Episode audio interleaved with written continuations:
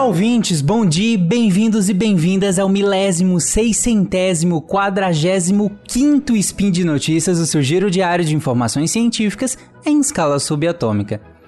Meu nome é Tarek Fernandes e hoje, dia 20 Electran do calendário Decatran, que ninguém usa, e sexta-feira, dia 13 de maio, falaremos sobre opioides.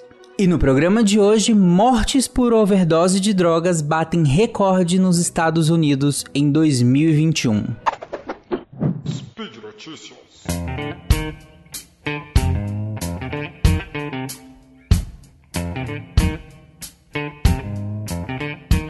Bom, nessa sexta-feira 13 eu resolvi trazer uma matéria da Folha de São Paulo de quarta-feira agora, dia 11, em que ela trouxe dados do CDC, o Centro de Controles e Prevenção de Doenças lá dos Estados Unidos.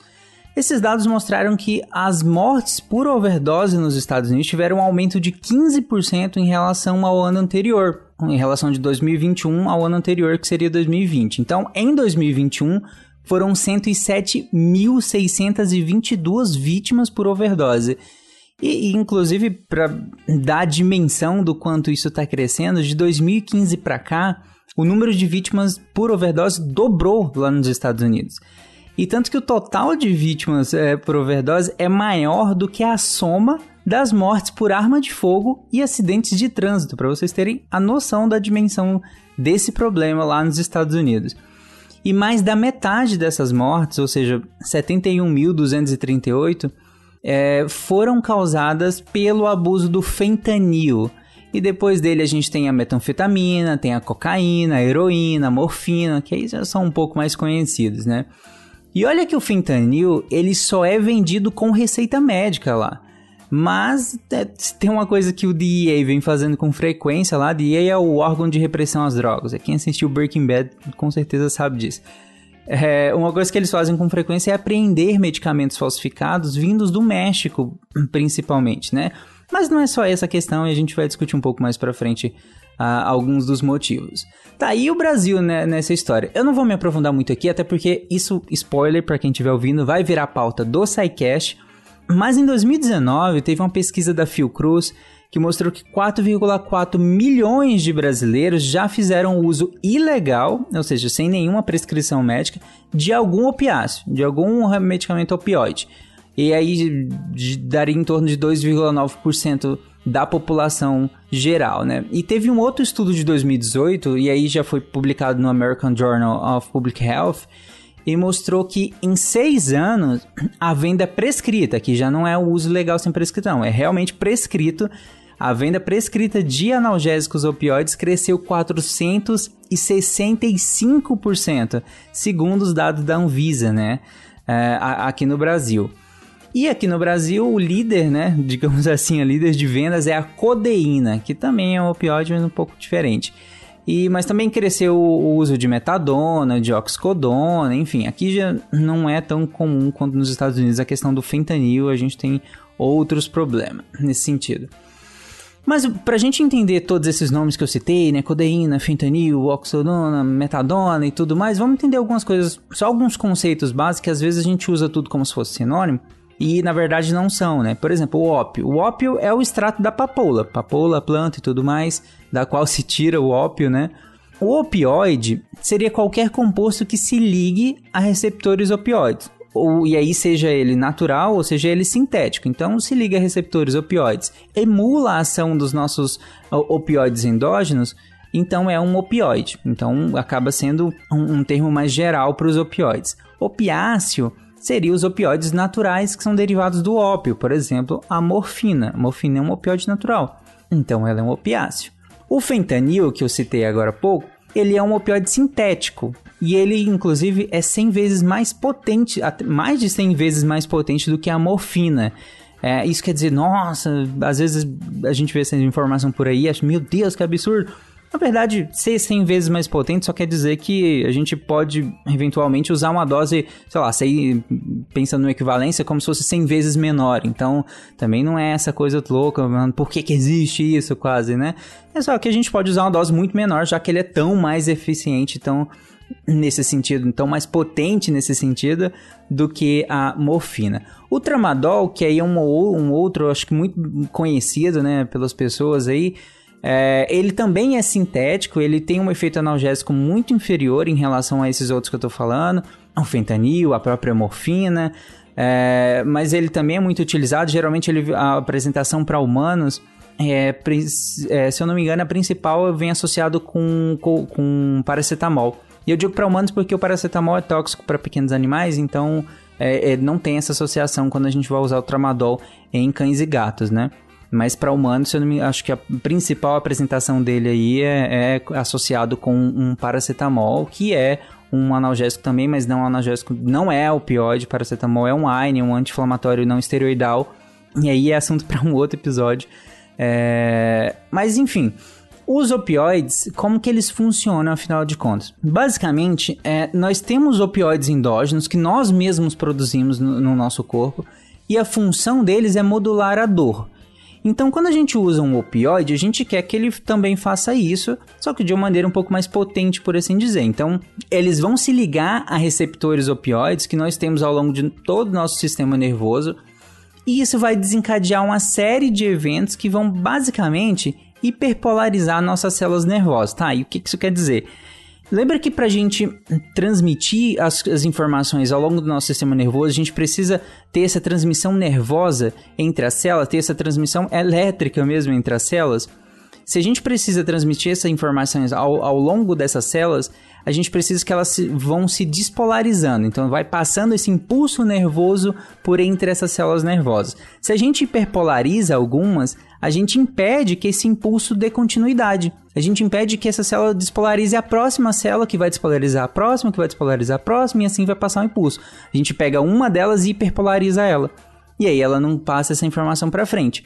Ou seja, no final, a gente está reduzindo a excitabilidade neuronal para reduzir essa neurotransmissão. Então, no final, a gente reduz ou impede a transmissão do impulso da dor, do impulso nocivo que vai ser interpretado como dor pelo nosso sistema nervoso central. Então a gente barra é, é, esse impulso de andar para frente, né? E aí qual que é o problema desse, desses medicamentos? Aqui entra outro, outra definição que é importante, que é a definição de tolerância. Tolerância seria a, a redução do efeito gerado quando a gente está usando a mesma dose da droga várias vezes. E aí a gente já não tem aquele mesmo efeito de quando usou as primeiras vezes. Então você vai tendo uma tolerância àquela droga, vai tendo que aumentar essa dose. E aí nessa de aumentar essa dose, a gente vai ter uma série de efeitos, né, no caso deletérios, né? Porque se você está aumentando essa dose, por exemplo, depressão respiratória, ela é dose dependente. Então, à medida que você vai aumentar essa dose, você aumenta a depressão respiratória.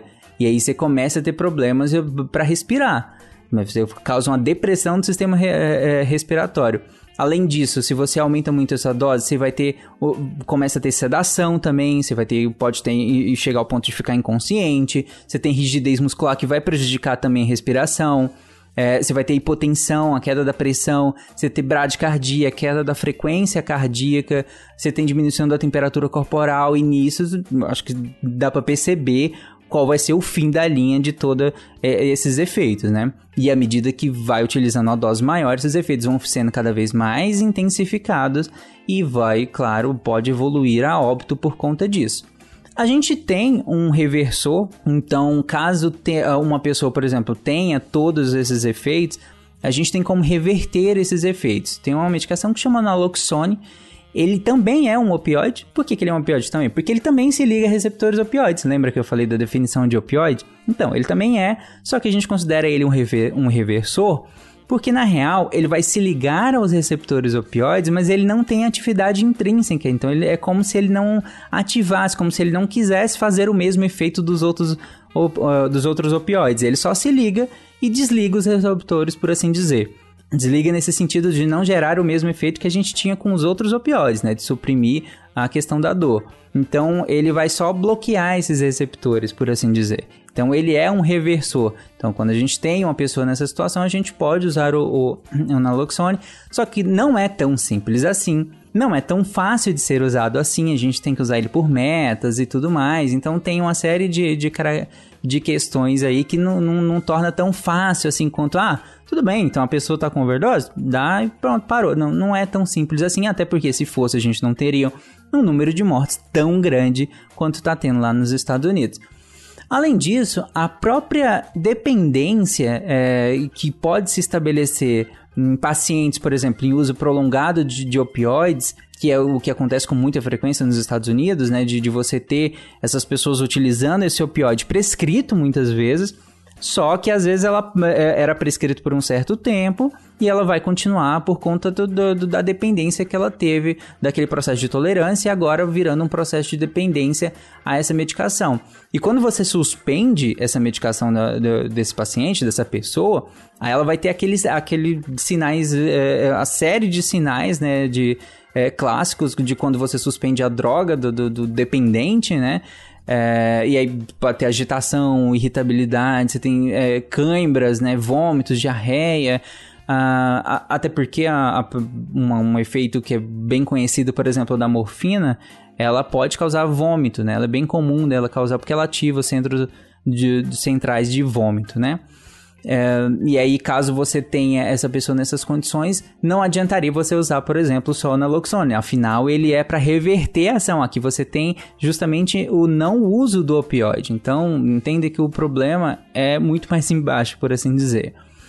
Bom, mas é, por que é, todo esse problema com os opioides? Afinal, é uma medicação analgésica e, é, e muito importante, inclusive, eu não falei dos benefícios aqui, porque como eu disse, nós teremos um sidecast muito mais profundo sobre isso, mas é um, um analgésico muito importante para processos de dor mais intensa, de dor crônica, por exemplo. A gente usa muito opioide. É, no transanestésico, no transoperatório, também se usa o fentanil, por exemplo, é um opioide muito utilizado no transanestésico porque ele tem uma série de benefícios. É, então, por, o, o que está gerando todo esse problema? Por que, que essa problemática está tá sendo tão importante, causando tantas mortes?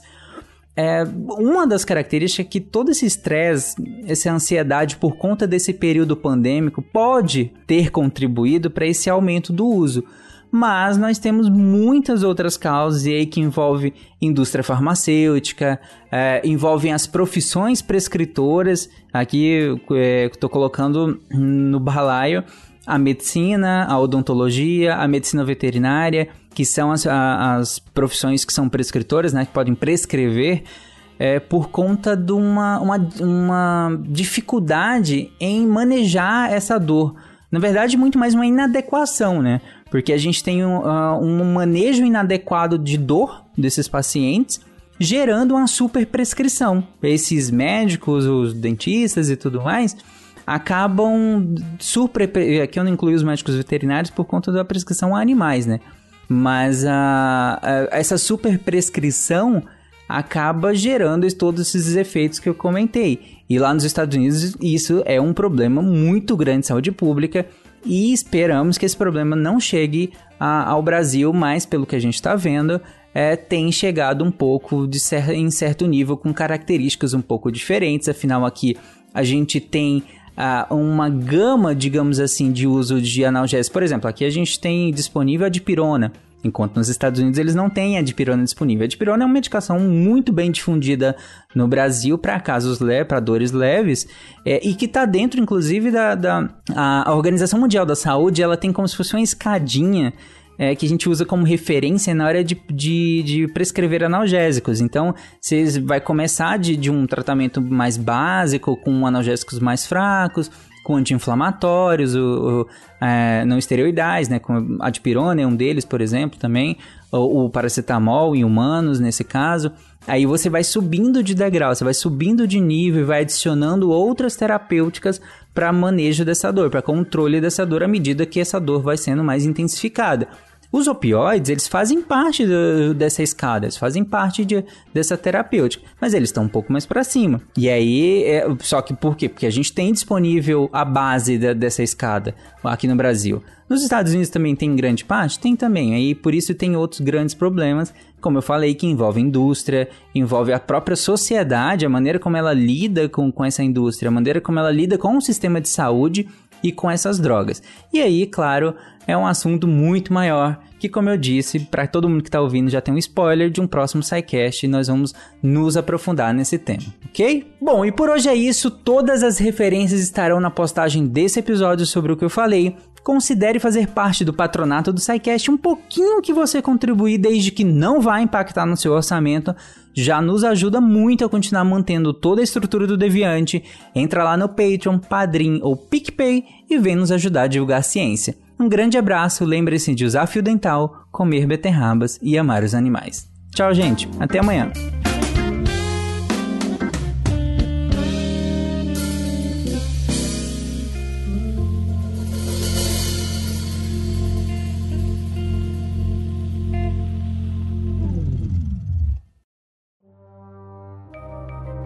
Este programa foi produzido por Mentes Deviantes.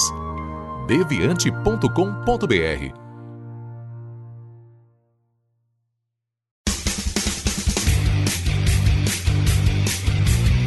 Cortes, edição de podcast.